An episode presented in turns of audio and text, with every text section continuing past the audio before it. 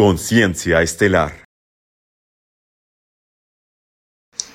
Pues muy buenas tardes, nos encontramos el día de hoy. Eh, me presento, Cecilio Martínez. Jorge Venado. Y la intención del día de hoy, de este primer programa, programa piloto, es platicar acerca de los Anunnakis. Muy bien. Eh, ¿Qué nos puedes decir, Jorge, respecto a los Anunnakis? Eh, me refiero a cuál es el origen, eh, de, por qué es que se popularizó tanto el hecho de que los Anunnakis estuvieran presentes en hasta cierto punto en nuestra vida cotidiana, en redes, en, en PDFs, en lecturas. ¿Por qué son relevantes el día de hoy? Ok. Eh, bueno, el significado de Anunnaki eh, proviene de, pues de, lo, de lo que es la mitología sumeria, que significan hijos de Anu, ¿no? Pero también recuerdo por ahí haber visto que significa también los venidos del cielo. O sea, algo hay, este, hay varios significados, ¿no? Eh, como es algo muy antiguo, pues va variando. Eh, entonces tenemos, eh, pues que los científicos, digamos los arqueólogos, lo agarran como mitología. Sin embargo, en todas las culturas existe una, digamos, eh, un parecido entre todos los dioses sumerios con los demás dioses de las otras mitologías. Por ejemplo, pues no sé, este, no sé, Enki, Zeus, ¿no? Este, Ares, Enlil, ¿no? Por ejemplo. Y así te vas con Thor, con los dioses, incluso los, este, los prehispánicos, ¿no? Eh, es un tema muy, muy largo. Eh, podemos eh, ubicarnos en lo que es este, la mitología de Zacarías Sitchin o otras tendencias que, que, ha habido, ¿no? no sé si quieras que empecemos por lo que es arqueología exacta, quieres que le demos a lo estelar directamente. Pues podemos tener, me, parece, eh, una base de arqueología exacta eh, para como tratar de, entender los cimientos y después de eso, por supuesto, darle paso y pie a la cuestión estelar. Me parece relevante. Ok, bueno, eh, según la mitología mesopotámica, los Anunas eran pues los dioses más poderosos que existían en ese tiempo y vivían con Anu en el cielo. Entonces dice, eh, fueron los Ijis los considerados como dioses celestes, mientras el término Anuna se empleaba para designar a los dioses del inframundo, especialmente a siete dioses. Bueno, eh, tenemos a, pues a varios dioses, ¿no? Eh, por ejemplo a Marduk, a Enlil, a Enki, a Anu, a Inanna, y bueno, supuestamente lo que vino a decir Zacarías Sitchin, que era un azerbaiyano que según pudo descifrar lo que son las... Este, eh, bueno, él transcribió lo que son las tablillas sumerias, ¿no? que venían cuneiforme. Y según él, bueno, según él, porque esto hay que agarrarlo, digamos, no, no es algo científico, sino es algo pasado por una persona y, digamos, lleva su opinión y lleva su traducción, es que eh, ellos venían de un planeta llamado Nibiru. Hace 450 mil años. Eh, eran unos seres de 3 metros de, altura, de piel blanca, cabellos negros y barba, quienes se habían asentado en el área de Mesopotamia y con ingeniería genética aceleraron la evolución del neandertal y, eh, lo convirtieron en Homo sapiens. Em, bueno, esto pues digamos que deriva ya en lo que es la tendencia de creacionismo alienígena. ¿no? Tenemos el, pues, religioso, el evolutivo, eh, este ya, digamos, entra con el alienígena.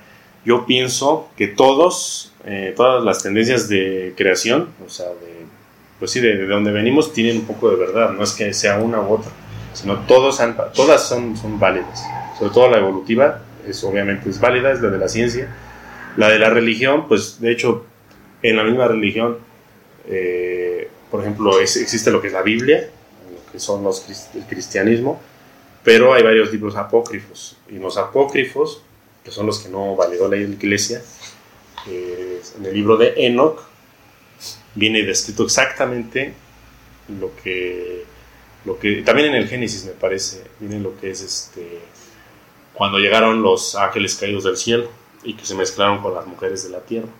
Entonces todo esto pues es la mitología base que lo trae la religión y lo trae este, eh, la mitología y, probablemente también lo traiga la evolución porque si te das cuenta el humano no tiene un, un antecesor eh, pues directo. la ciencia no lo ha descubierto, es como le dicen el el eslabón perdido. El eslabón perdido. Entonces, este, ahí hay algo ahí raro, ¿no? Porque eh, incluso el neandertal, pues, pues sí tiene un poco más de antecesores, pero otros homínidos que hubo, pero el humano parece que de repente lo plantaron. Sí, sí, de hecho, no en ese sentido, eh, sobre todo en los museos, no vienen como las experiencias o viene como la trayectoria que de alguna forma va vinculando a las diferentes, diferentes este, variedades de Homo. Y como mencionas, ¿no? Pareciera que esta fue incrustada de, de, alguna manera. Okay. Eh, por ejemplo, todo este conocimiento que, que, compartes, el hecho de que hoy sepamos que vienen de un planeta llamado Nibiru, toda esa información, ¿de dónde viene? ¿Cómo llega? Eh, ¿Acaso es canalizada? ¿Acaso es compartida eh, con algunas personas aquí en la, en la Tierra? ¿Cuál es la referencia o cómo es que podría, podríamos decir, bueno, Nibiru tiene estas características y también, por supuesto, no importante, esta descripción que dices, eh, seres de 3 metros, ¿cómo, ¿cómo se sabe? ¿Cuál es el, referente que nos puede indicar pues que son ellos? Bueno, hay en, las, no nada más en las tablillas, hay este, murales de piedra que ponen a los humanos pequeñitos como esclavos cortando el trigo y están ahí los dioses, dioses entre comillas, eh, pues este, les están sirviendo la fruta, les, o sea, los están alabando, ¿no? Eh, bueno, eso es científico o, como diremos, este, palpable. Otra manera de, llegar a, todo eso, pues es con la proyección astral, con lo que es este, pues la, la meditación. Yo le digo proyección astral porque, digamos, es como un trance donde si lo llevas guiado, te lleva a un lugar, te lleva a un momento, te llegan imágenes y pues eh, digamos eh, puedes este, averiguar la verdad por ti mismo, ¿no? Muy bien.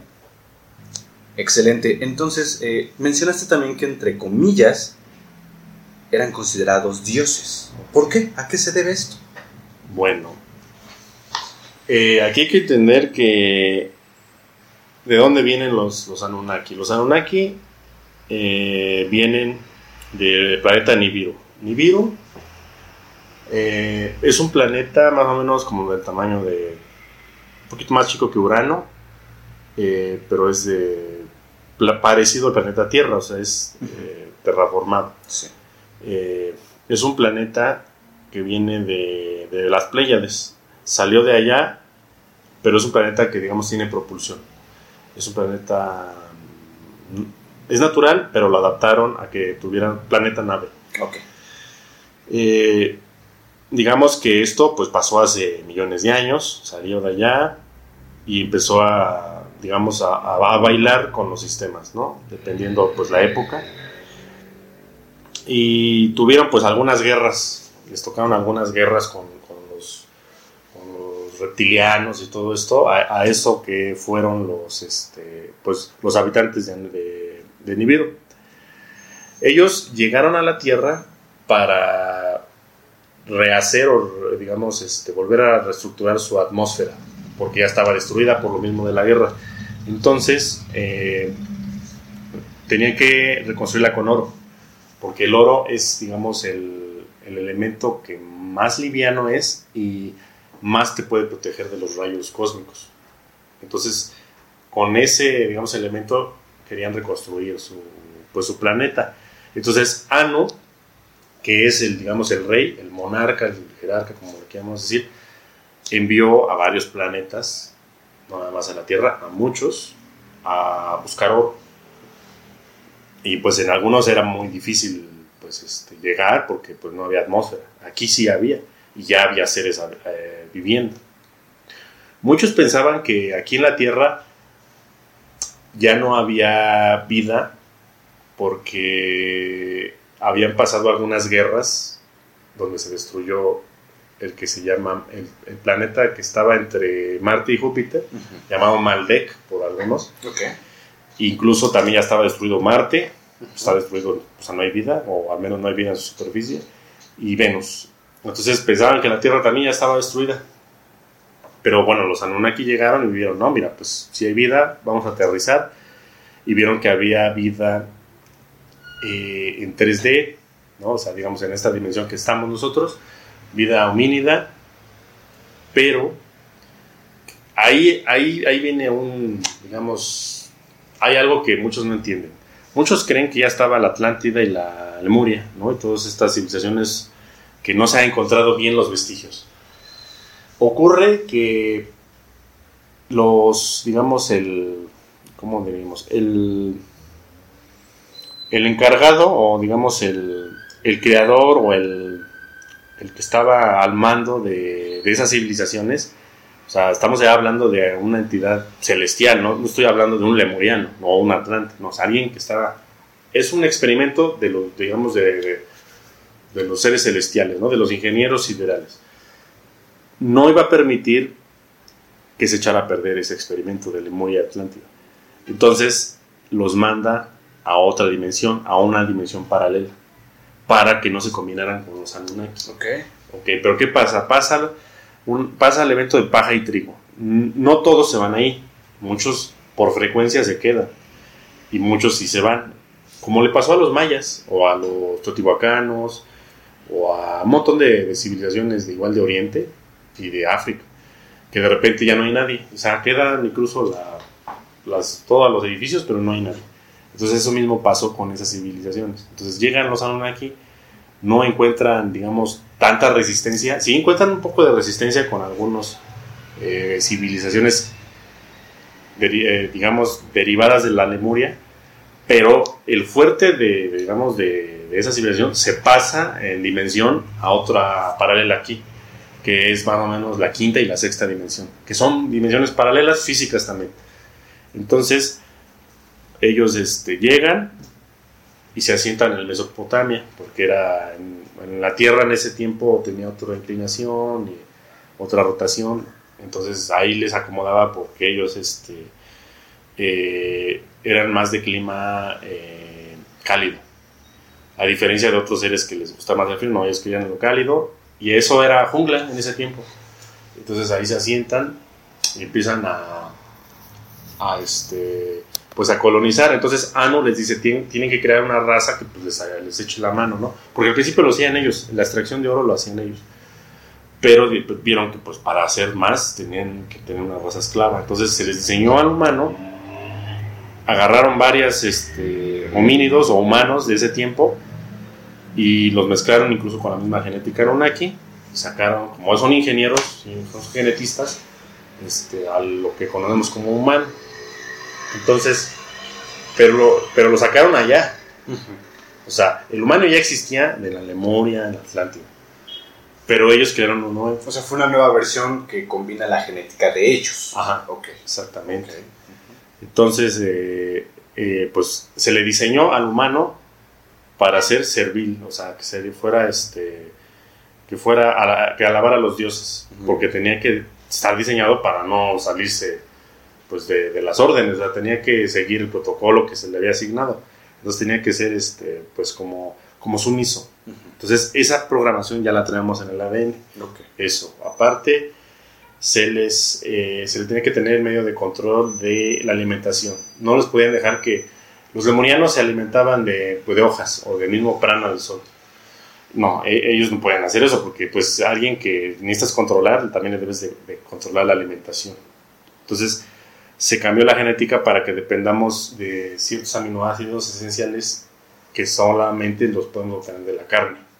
Entonces, por eso dependemos de la carne. Aunque querramos ser vegetarianos y todo eso, no vamos a poder a menos que cambiemos nuestra genética desde la estructura molecular, ¿no? Ya. ¿Qué más? Eh, pues se les hizo de un tamaño apropiado para lo que tenían que hacer. Los Anunnaki eran de 3 metros y pues los hombres y mujeres eran 1,70, 1,80, no mucho en ese tiempo. ¿no? Entonces, bueno, no sé si está ya la duda resulta.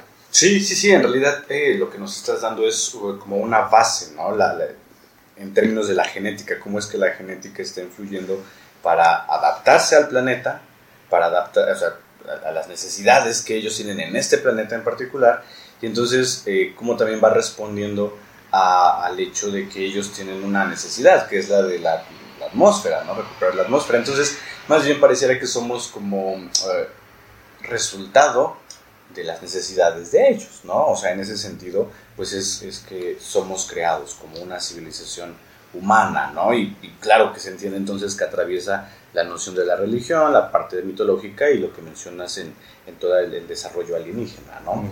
En ese sentido, eh, bueno, quiero pensar que no sé si habrán extraído todo el oro que necesitaban para reconstruir su atmósfera, porque entonces nos preguntaríamos, ¿dónde está virus? Si lo lograron, no lo lograron, esa sería una de las primeras preguntas.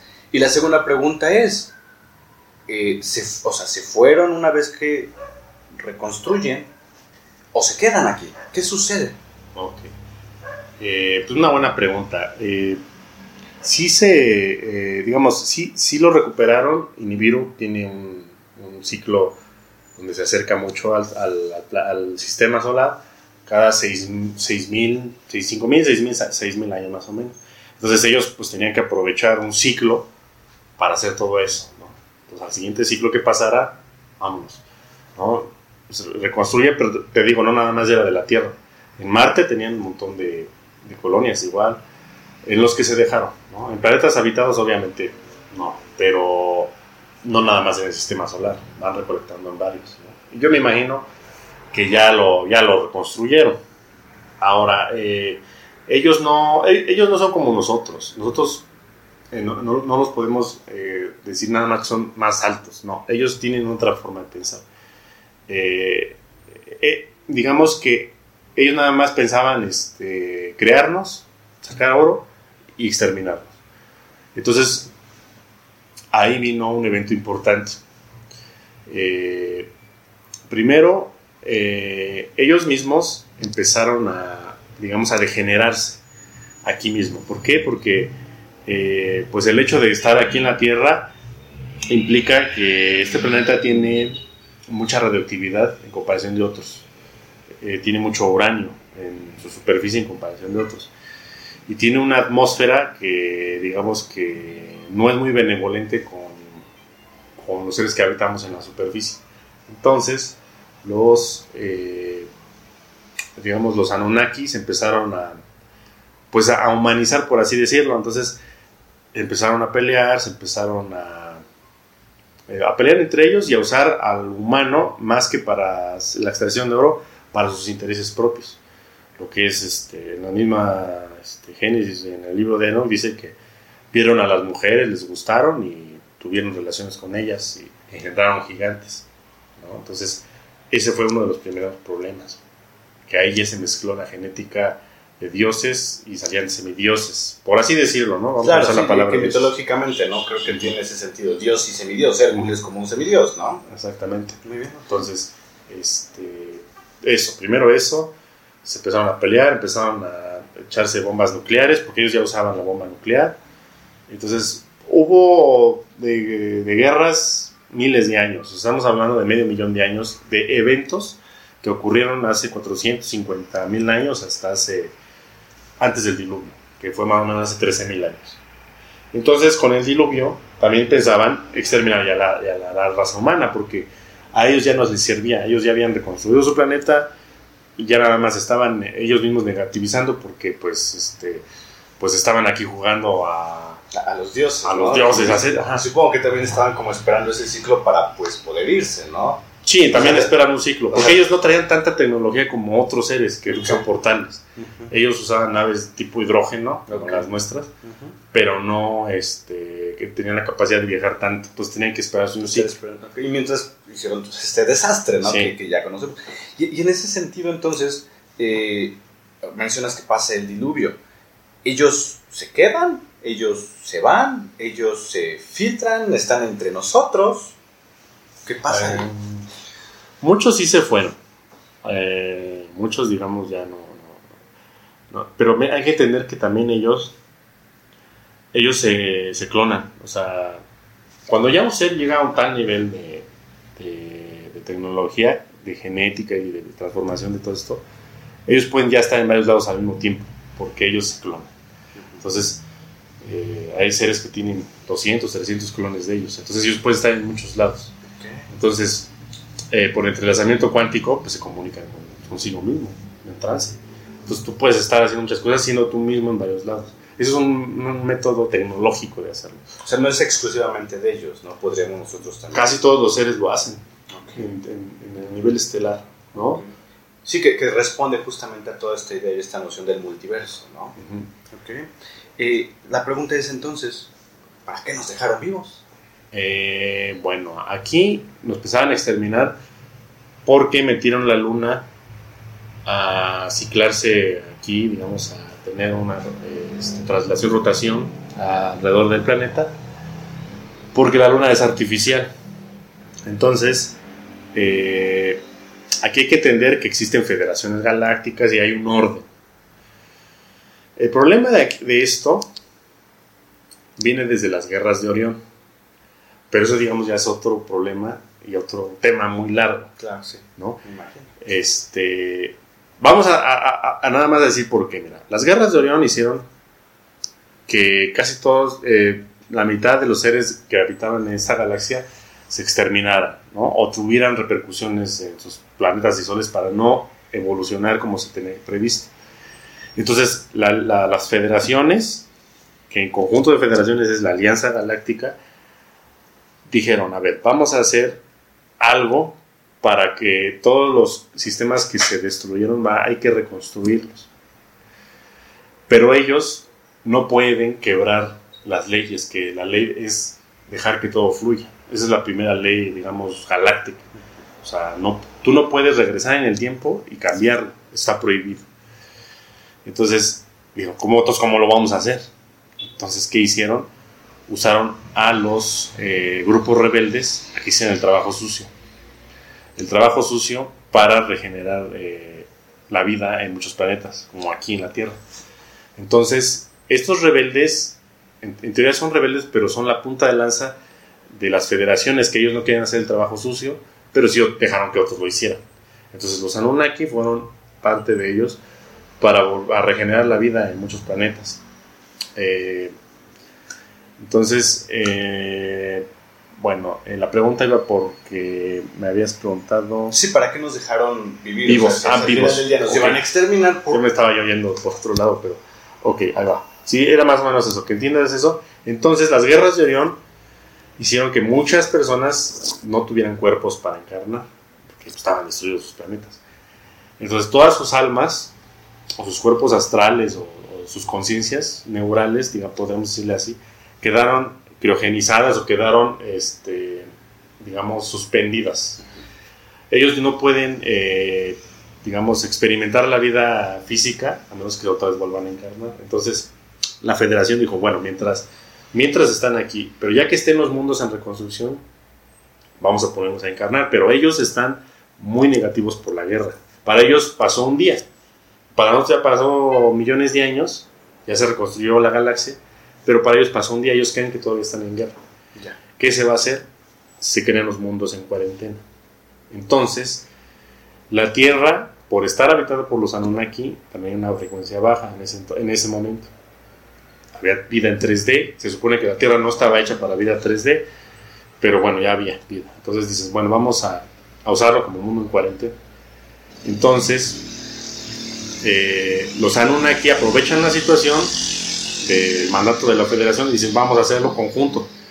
Ellos aprovechan, usan la luna para ponerla a rotar y para este, esclavizar más a la humanidad. Y, y, se, y se da el mandato de, bueno, el mismo Jehová, en Lil, manda el mandato de vamos a, a decirles que se reproduzcan y que sometan la tierra y que se hagan muchos. Entonces en la luna toda la federación trae los cuerpos criogenizados de todos los sobrevivientes y los deja como tipo Matrix adentro de la luna, conectados a la Tierra. y se pone la malla de frecuencia que se emana de la Luna. La malla de frecuencia es lo que no nos permite recordar nuestras vidas pasadas estelares. aquí nada más nos acordamos mucho de lo que hicimos en vidas pasadas de aquí, pero no de estelares. entonces, eh, pues eh, lo que mencionas va más o menos con, con eso, ¿no? la Luna llegó y ellos dijeron, vamos a... Muchos querían destruir la, a la humanidad y que se hiciera una nueva porque veían que estaba ya muy degenerada la, la humanidad de ese entonces. Eh, de hecho, eh, destruyeron este, Sodoma, Gomorra y muchas otras ciudades porque ellos ya no querían, este, ya estaban muy degenerados. Por ejemplo, de Sodoma y Gomorra, pues, literalmente era la, perdición total. Pero eh, el único que intervino por, la humanidad fue Enki, que fue el que dijo, este, bueno, no vamos a, a, ver si por lo menos algunos sobreviven, y fue cuando mandan ahí a Noé con el arca para que eh, sobrevivan algunas especies, ¿no? Entonces se regenera otra vez el mundo, se volvió a regenerar y volvieron a meter la especie, digamos, más limpia, ¿no? que, que, fue la llegada de las civilizaciones sumerias, las este, egipcias, China, que fueron ya este, civilizaciones reestructuradas y se les dio limpiamente otra vez todo pero ya eran almas que ya estaban encarnando aquí de la guerra de Orión. Entonces ya este, estaban ya encarnando gente que necesitaba curarse de todas las atrocidades que hicieron o que sufrieron. Entonces aquí ya viene otro tipo de problema que sería pues ya otro tema. ¿no?